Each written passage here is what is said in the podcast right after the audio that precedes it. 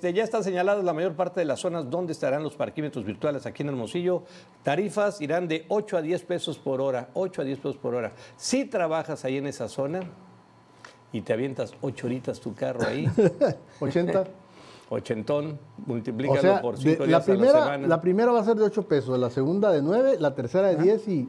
¿Eh? y no, pues Déjalo así baratito, 60 pesos al día por 5, 300. No, no, pero en- en ese y, caso, en Y por cuatro semanas, pues eh, ya son 1.200 pesos Pues de no, puro no, por eso. parquímetro. No, no, eh, eh, ah, pero donde, donde están los, los parquímetros, también hay estacionamiento de 20 pesos.